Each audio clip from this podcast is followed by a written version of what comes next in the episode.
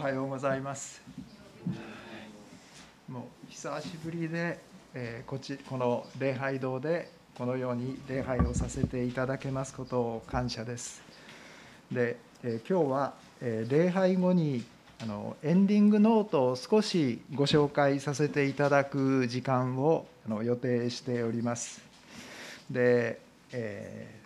ー、そのエンディングノートを見ながら、えー、少し考えておりましたけれどもそのキリストを信じておられる方というのはあの神様を知っているという思いをこのはっきりと豊かに持ってらっしゃると思います。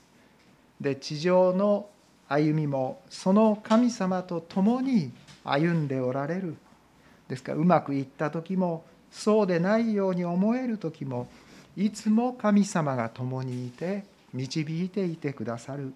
ということを、えー、豊かに意識してらっしゃるようにこう思います。で、えー、救われたと言いますとじゃあ天国に行けるというそれを、えー、天国に行けるということでそれが言い換えられたりします。あるいは罪が許されたということでその救われたということが言い換えられたりします。でも今日はヨハネ第一の5章この1節から5節の箇所から「神から生まれた」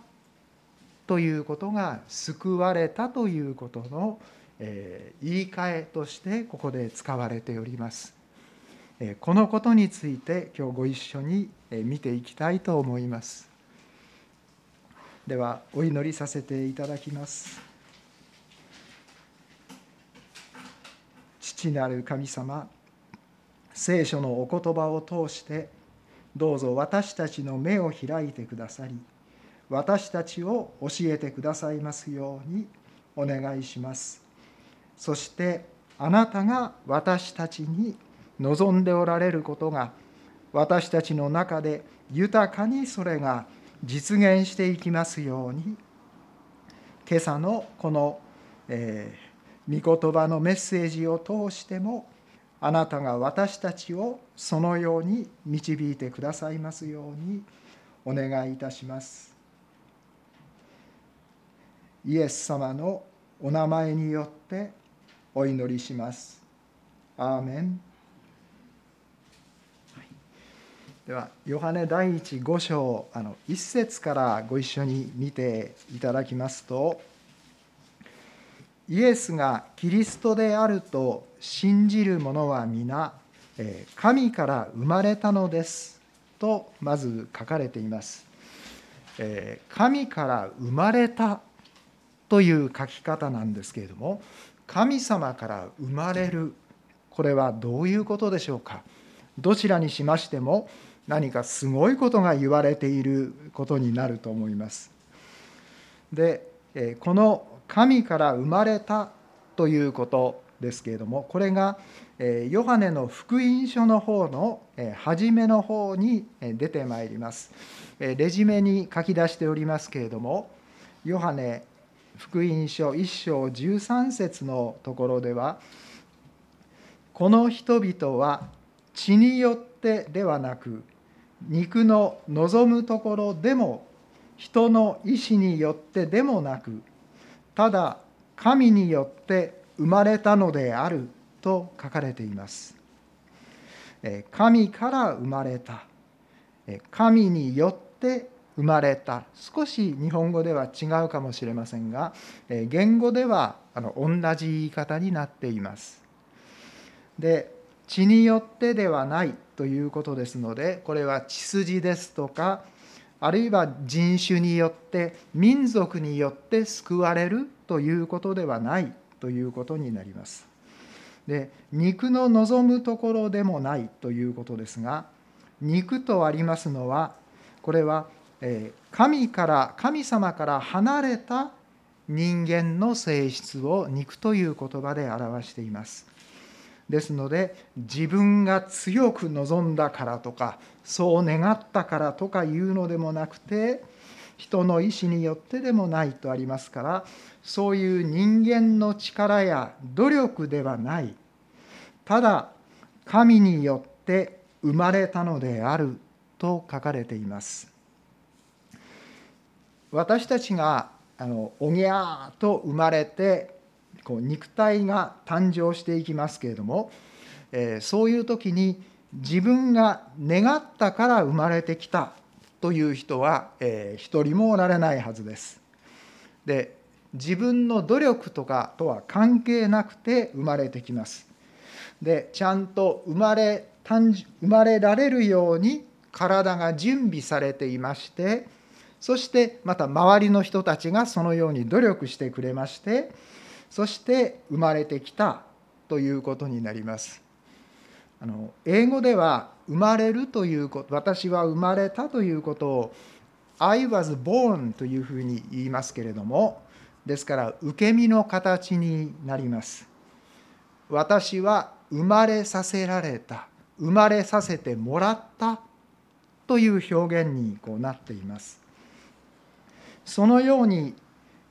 神から生まれた。神によって生まれた。これは神様がしてくださったこととしてこう書かれています。この一節の最初の言葉ですが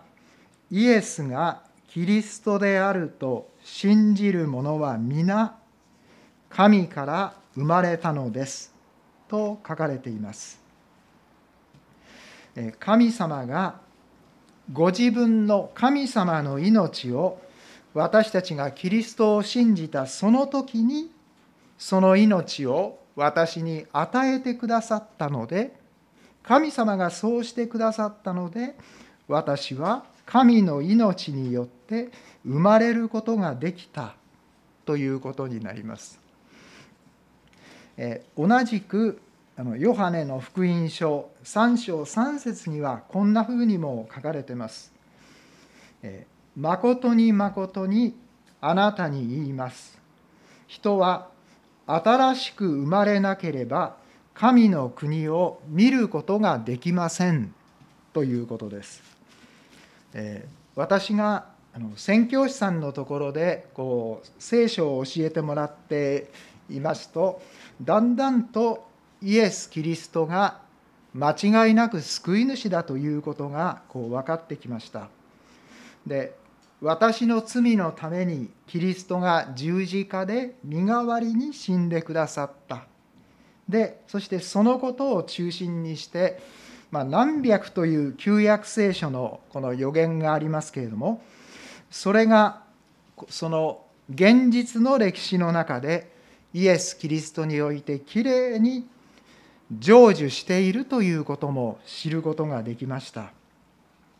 ですからキリストが本当に神様から使わされた人類の救い主に違いないということが分かってきましてそのキリストを信じたら救われるのかと思っていた頃なんですけれどもキリストを信じるってどういうことなのかなんて思い出したその辺りです。で聖書をこう見てますとこの「新しく生まれる」という言葉にこの目が止まりました。えー、また一つわからないことが出てきたという感じでしたけれどもですから宣教師さんに「これはどういう意味ですか?」って尋ねましたそうしましたらそれまでお母さんのお腹から生まれただけそれでは神様の命はまだない。人間の肉体の命だけですね。でもイエス・キリストを信じますと神の命が与えられて神の命によって生きていく生きるものになる。だからこれは新しい誕生ででしょ？というふうに、え教えてもらいました。なんかそれが良いことであるようなことはまあ分かります。で私も神様の命が与えられたとすればそりゃ私も変わるだろうなというふうに思いました。で神様が私たちその人間の性質を命を与えてくださって内側から新しく変えてくださるんだ、まあ、そういうことがこう少し分かってきました。罪が許されるというだけではなくて私たちの性質そのものを神様が変えていこうとしておられるんだということが分かりました。神から生まれる新しく生まれる。私もそれが本当だったら本当だとだんだん分かってきたわけですけれども本当だったらそれをいただきたいという気持ちになりましてそしてほどなくイエス・キリストを信じてその救いをいただきます。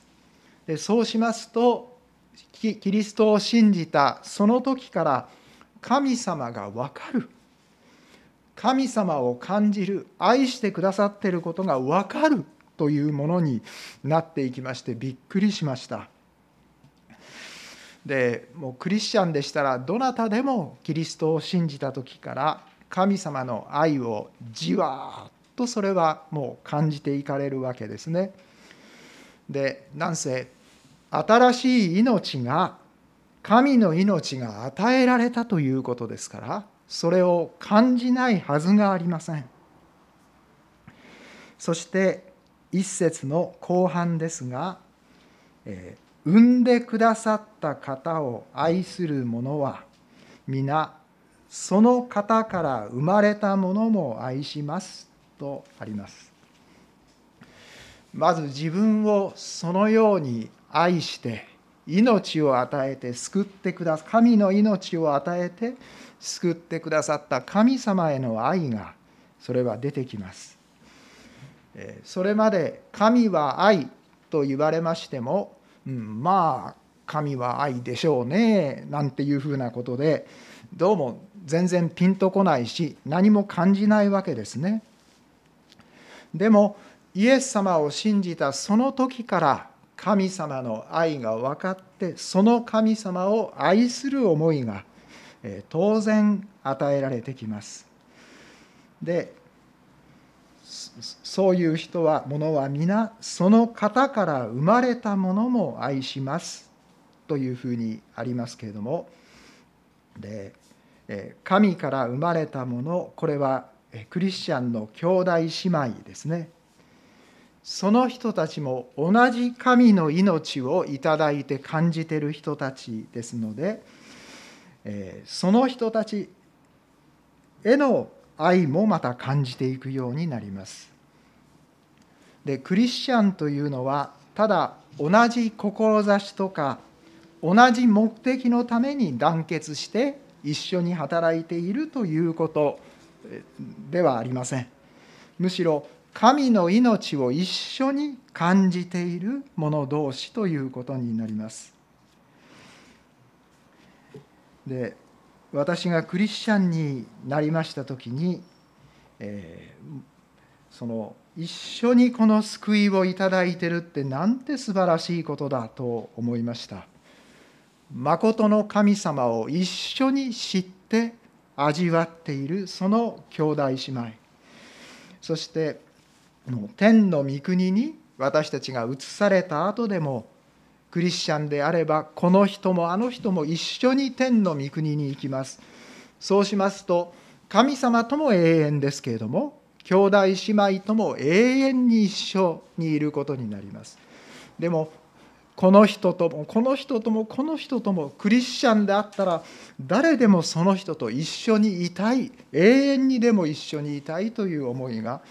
私の中にも、えー、当然これがそういう思いが与えられていきました。2節からのところに移っていきたいと思いますが「えー、神の命令は重荷にはならない」というところですね。2節ですこのことから分かるように神を愛しその命令を守る時はいつでも私たちは神の子供たちを愛するのですと書かれてます。で神を愛しその命令をというふうにありますけれども命令とありますのはこのヨハネ第一の手紙の3章23節でもその言葉が出てきていました。私たちが御子イエス・キリストの名を信じキリストが命じられた通りに互いに愛し合うことそれが神の命令ですと言われてます神の子供たちを愛するということがそのおのずとそれが起こってくるわけですけれどもそして同じくヨハネ第一の3章14節では私たちは自分が死から命に移ったことを知っています。兄弟を愛しているからです。愛さない者は死のうちにとどまっていますとあります。クリスチャンイエス様を信じてクリスチャンになっていきますとえ神の子たちへの愛が与えられてくるだけではなくてえつまりクリスチャンだけを愛しているというのではなくて神様が愛しておられる人々も神様と共に愛していく愛が与えられてくるようになります。ところがえ、クリスチャンになりましてしばらくしますとこの人クリスチャンだけどこの人のこういうとこ嫌だなとか思ったりとかですね。あるいはこのネチネチした性格嫌だなと思ってみたりとかです、えー、自己中心でこの人嫌だなと思ってみたりとか、えー、この人はクリスチャンでイエス様を信じてもう救われて何年にもなるのになんでこの嫌なところが治らないんだろうとか、えー、そういう思っている自分がそこに出てき出てきました。神様は何でこの人の嫌なところを直されないんだろうなんて思ったりするわけですね。でもう私はこの人は愛せませんなんていう人が出てきたりします。でもうこんな人を愛さなくていいんじゃないの？なんてそんなふうにまで横着にでもですね思ってしまうわけですね。で、えー、そのうち私がそんなふうに思ってるんだけれどそれでいいんだろうか？とまた神様から示されてきます。神様この人このままでいいんですか？本当にこの人こそ神様もっと素晴らしい人に変わってもらわないといけないんじゃないですか？そういう思いがこう与えられてきまして。でそう言ってる私自身ももっともっと神様によって変えていただかないといけないということにもこう気づいてきます。でそういう時に苦しい思いでこの誰かのためにこの人を変えてあげてください。あるいは問題を解決してあげてください。でまた私もこの嫌なところいっぱいありますからそれを変えてください。とそういうことをこう祈っておりますと不思議にその人が変わってこられる。でこっちも神様が少しずつ間違いなく変えていってくださる。ということを私もいろいろ経験させていただくことができるように、えー、少しずつなってきました。この人に嫌な思いをさせられたとかですね失礼なことを言われたとかそんなことがありましてもでもその人のためにまた心から祈っておりますとその人が不思議にまた変わってこられますすごいなあということをあの比較的最近になって私も経験させてもらうようになりました。今クリスチャンの方はのために祈るとそんなふうに変わっていかれますというふうに今そこまでお話しさせていただきましたけれどもクリスチャンでない方のためにも同じようにこう祈らせていただきますとやっぱり神様がその方に働いてその方を変えていってくださいますよくあの人を変えようと思うな自分が変われなんてあの言われたりします。で、えー、でも私たちはじゃあ自分が本当の意味で変われるかとなりますとそれも本当はものすごく難しい話だと思います。ですから私が私を変えようとするのではなくて神様私を変えてくださいこの人も素晴らしく変えてあげてください神様に祈っていきますと神様が本当にそのように素晴らしく人を変えていってまたこちらも同時に変えていってくださるということをこの経験をしていくことができます。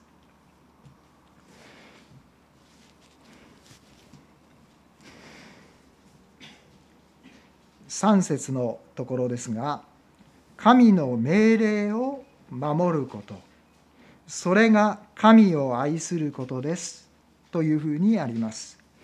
神の命令を守る。それは兄弟姉妹を愛する。兄弟姉妹だけではない。他のすべての方々を愛する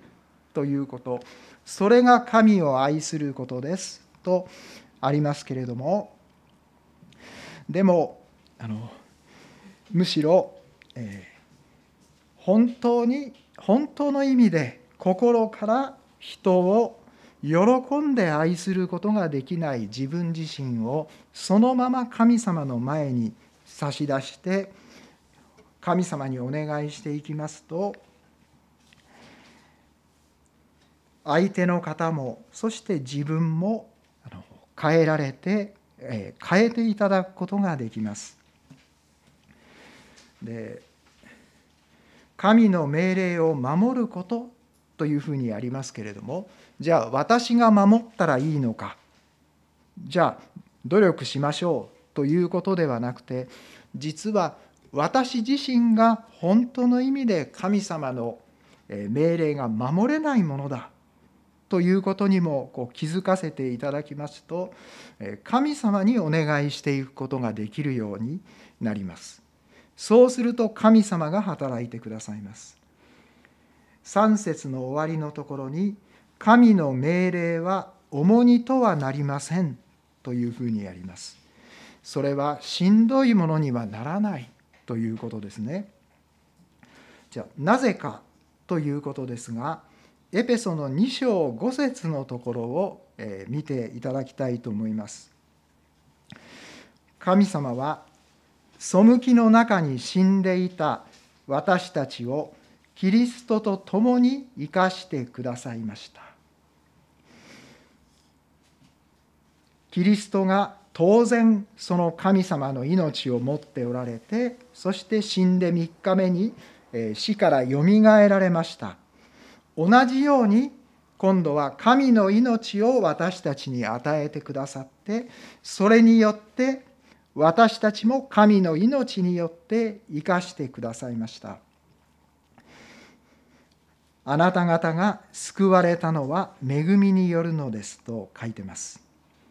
さらにその次の6節のところに行きますと神はまたキリストイエスにあって私たちを共によみがえらせ共に天井に座らせてくださいましたとあります。えー、ここではイエス様を信じた時にイエス様の命神様の命をいただいてそしてそれによってすでにもうよみがえっているそして共にイエス様と一緒に天の上にもう座らせてくださいましたとあの過去形で書かれています。すごいすごい聖書の箇所だと思いますイエス様を信じた時から神様の命をいただいてイエス様と一緒に天のところにもう座ってるということですねクリスチャンはあの死んだら天国に行けますという約束があるだけではありませんそれはそれで真実ですけれども今すでにもう天のところにもう座っているというそのその事実がここに書かれています。ではなぜ今すでにイエス様と一緒にもう天のところに座ってるんでしょうか？どうしてそんな素晴らしいその立場が私たちに与えられてるんでしょうか？それはイエス様がいつも横にいらっしゃるわけですね。そのイエス様に助けてください。私が本当にあなたの愛であの方この方を愛することができるように助けてください。とイエス様に遠慮なくいつでもお願いするためではないでしょうか。で自分のことだけではありません。神様この問題のある方どうぞあなたがその問題に答えてください。見業をなしてください。とそれもまたいつでも私たちがイエス様にそれを語らせていただくためではないでしょうか。私たちはあなたの責任でこれをしなきゃいけないとかですね。自分の責任であるいはあなたがやらなければ、まあ、そういう考え方で生活していることがあの多いんではないでしょうか。そして頑張ってうまくいきますと私はやり遂げたなんていうふうな思いにもなったりするのではないでしょうか。そういう私たちがイエス様を信じてクリスチャンになります。そうしますとじゃあクリスチャンとして自分がどれだけ忠実に目標に向かって頑張っているか。そういう尺度でまた私たちはあの自分のことを見たりしてしまうものではないでしょうか。でもそれは神様が望んでおられることと大きく違いますエペソの2章の実節を次に見ていただきたいと思います。実に私たちは神の作品であって良い行いをするためにキリストイエスにあって作られたのです。神は私たちが良い行いに歩むようにその良い行いをあらかじめ備えてくださいましたと書かれています。私たちそのものをイエス様を信じたその時から、まあ、それまでも体の方は神の作品ですけれどもイエス様を信じた時からは心も神の作品として良い行いをするために作られたそして作品ですから私たちを素晴らしいものへと作り続けておられるということがここに書かれています。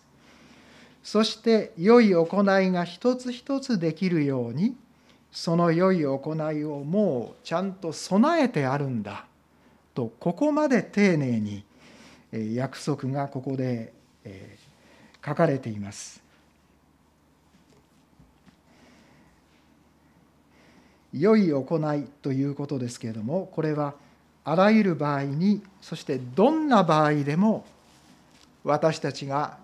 神様の愛を表していくことができるような良い行いができるように備えていてくださっているということになります。今こちらにお花を生けてくださってます。もうこれはこの自然のこの世界をここだけ切り取ってここに置いてくださってますけれども神様が作られた自然が素晴らしいということが分かります。その自然の涼しげなその情景がここに置かれています。とても感謝なことです。自然が素晴らしいということが分かります。で同じようにあるいはそれ以上に神様はそのえー、汚いあるいは自分勝手な自己中心な私たちを素晴らしいものへと間違いなく一つ一つその技を備えて私たちを、え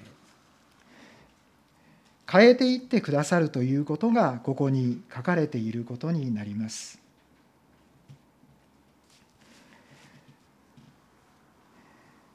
枚方の教会であの一番中心になってそして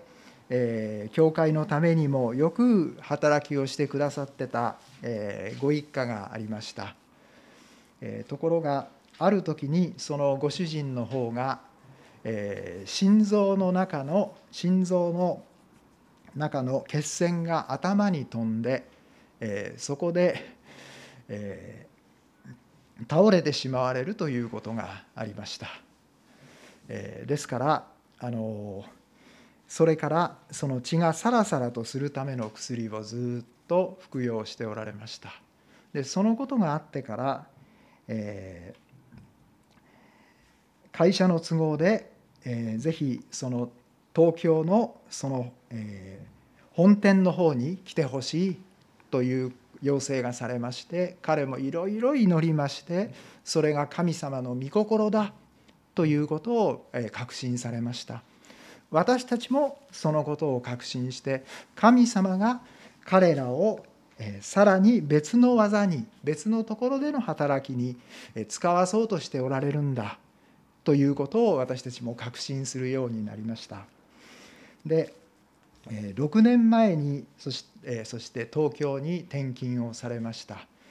その時に私も東京へちょっと行くついでがあったものですからぜひそのその兄弟と一緒に祈らせてもらいたいと思いましたけれども私とちょうど時間が合いませんでしたので私はどうしたらいいかなと思いまして築地のその会社の本部がありますところで神様に祈りましたけれどもで7回その建物の周りを回って神様あの兄弟ご家族がこれから東京に行かれますけれどもでもあなたがあなたの素晴らしい働きをしてくださいということでずっと7回歩いて、こう祈りました。でそしてそれから2年ぐらい経った経ってからですけれどもその会社で仕事をしている時に今度は頭の中でひどい脳内出血になりまして倒れてしまいました。で、え大変なことが急に起こったんですけれどもでもその時に私私の心の中にありましたのは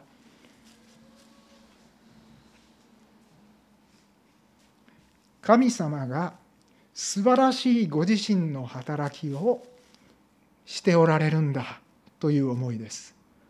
このことで大変なことがご家族にとってもあるでしょう。でもそれを通して神様が他ではできないような素晴らしいことをしようとしておられるという思いで私の心の中はいっぱいになりました私がその7回回って祈ったことはそのご家族にはお話はしていませんけれどもでも、えー、そして、えー、会社は辞めなければならなくなりましたけれども、まあ、生活の方は、えーあの障害年金が出ますのでそれで大丈夫なようにはなりました、え実は昨日こちらへ来てからその方から私に急に電話がありました。そして最近どうしてる？こうしてるっていうふうなことをこう、え話し合いましたけれどもその時にその、えご主人兄弟の方が言われました、今昔はその仕事をこうしなければいけないという時にはじゃあ自分がどう頑張ってそれをしていったらいいのかというふうに考えてそれをしていくようにした。でも今は杖をついて散歩するそのことすら神様に祈っていかないとそれができない。でも神様は本当に素晴らしい方だ。ということを今まで以上にそれをはっきりと感じていますということでした。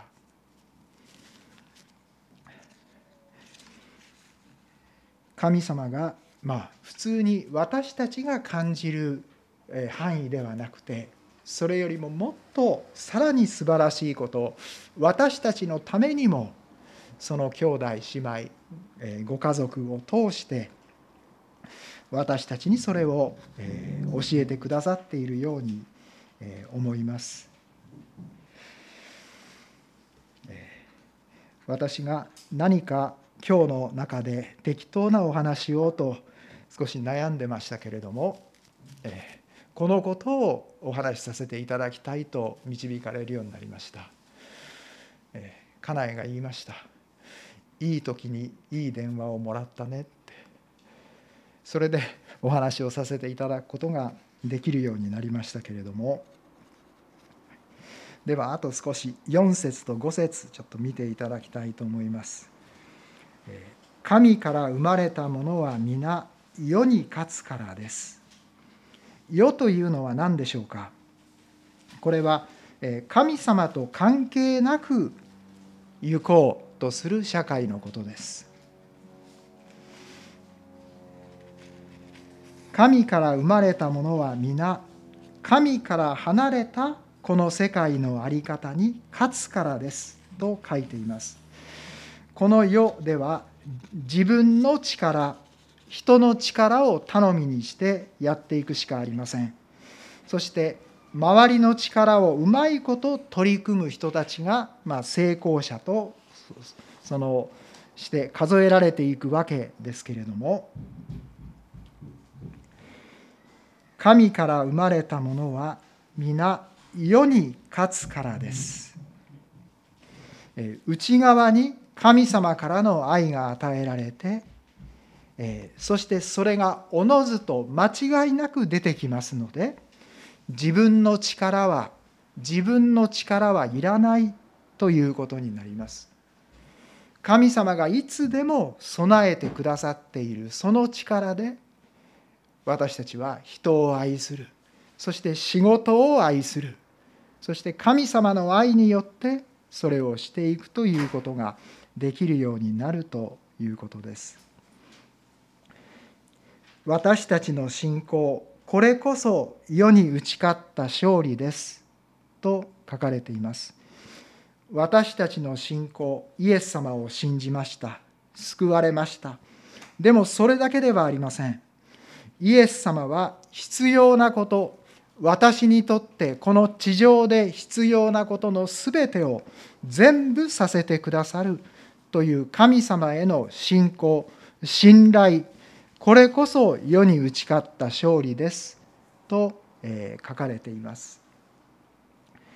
五節世に勝つ者とは誰でしょう？イエスを神の御子と信じるものではありませんか？神様がいかに確かで私に必要なすべての助けをいつでも豊かに与えてくださる方である。そのことを私たちは日々さらにさらにそれを豊かに味わっていくことができます。そしてその神様の力が直接に自分自身にもまた私たちの周りのいろんな方々にも働いていくようにお願いしていくことができます。私たちもそのようなものとして用いられていきたいと思います。お祈りいたします。父なる神様あなたの皆をあがめます。神様から生まれたもの神の命をいただいたものが地上でどんなに素晴らしいあなたご自身を直接表す働きをしていくことができるでしょうか。神様どうぞ私たちもそこに豊かにそして深く入らせていただくことができますように一歩一歩あなたが私たちを導いてください。また求道なさっておられるお一人お一人の方々の上にも神様あなたがご自身の確かな素晴らしい導きをさらに進めてくださいますようにお願いいたします。イエス様のお名前によってお祈りします。アーメン